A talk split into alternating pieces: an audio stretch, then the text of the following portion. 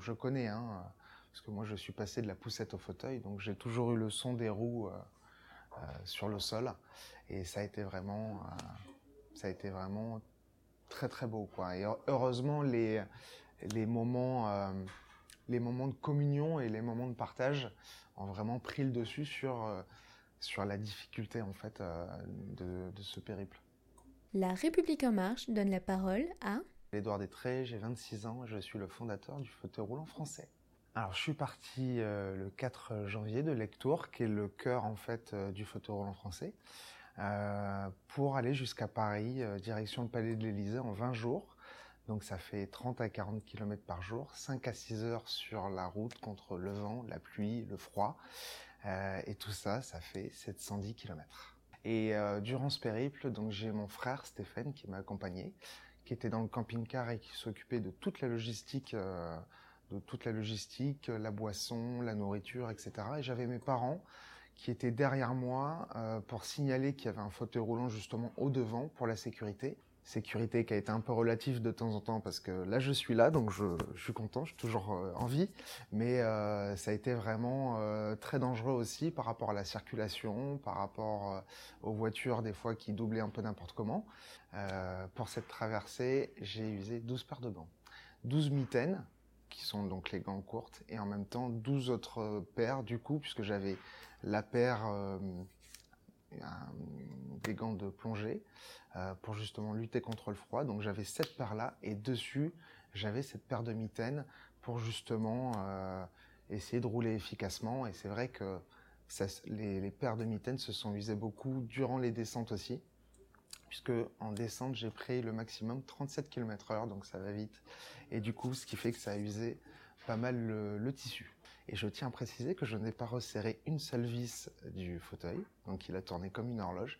Et en plus, je n'ai même pas, je n'ai même pas regonflé les pneus. Et donc, j'ai pas, du coup, j'ai même pas crevé, parce que du coup, j'avais pris une paire en plus au cas où. Et ça, ça a été l'interrogation de tout le monde, disant mais si tu crèves, tu fais comment? Et j'ai pas crevé. Les plus beaux moments, euh, les plus beaux moments, ça a été, euh, ça a été le départ parce que euh, il y a eu euh, vraiment une communion avec beaucoup de personnes qui étaient là, donc euh, et, je suis parti. Donc je savais pas pourquoi je partais, mais je suis parti. Donc ça c'était super. Ensuite, dans une des villes que l'on a traversées, il y avait 250 à 300 personnes qui nous attendaient. Donc ça, ça a été absolument fabuleux, extraordinaire. Durant durant une des étapes, il y avait une montée qui était qui était vraiment énorme et euh, du coup il y a une chaîne humaine qui s'est euh, qui s'est mise en place. Euh, il y avait énormément de monde et c'est vrai qu'à bout de bras c'était vraiment impossible. Physiologiquement c'était pas possible du tout.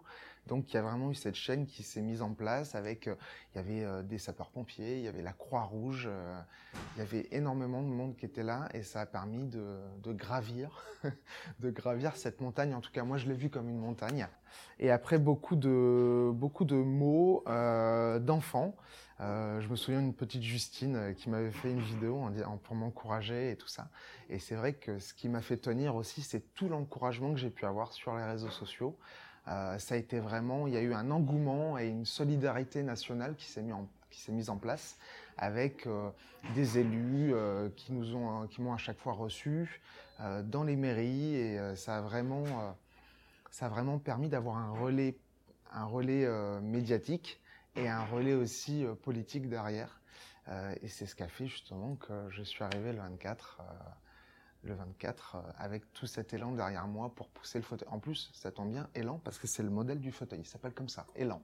Donc voilà, il y a eu vraiment un élan qui s'est mis en place grâce à l'élan. J'ai rencontré le président, quoi. Donc c'est vrai que je m'attendais pas, je m'attendais pas à le voir.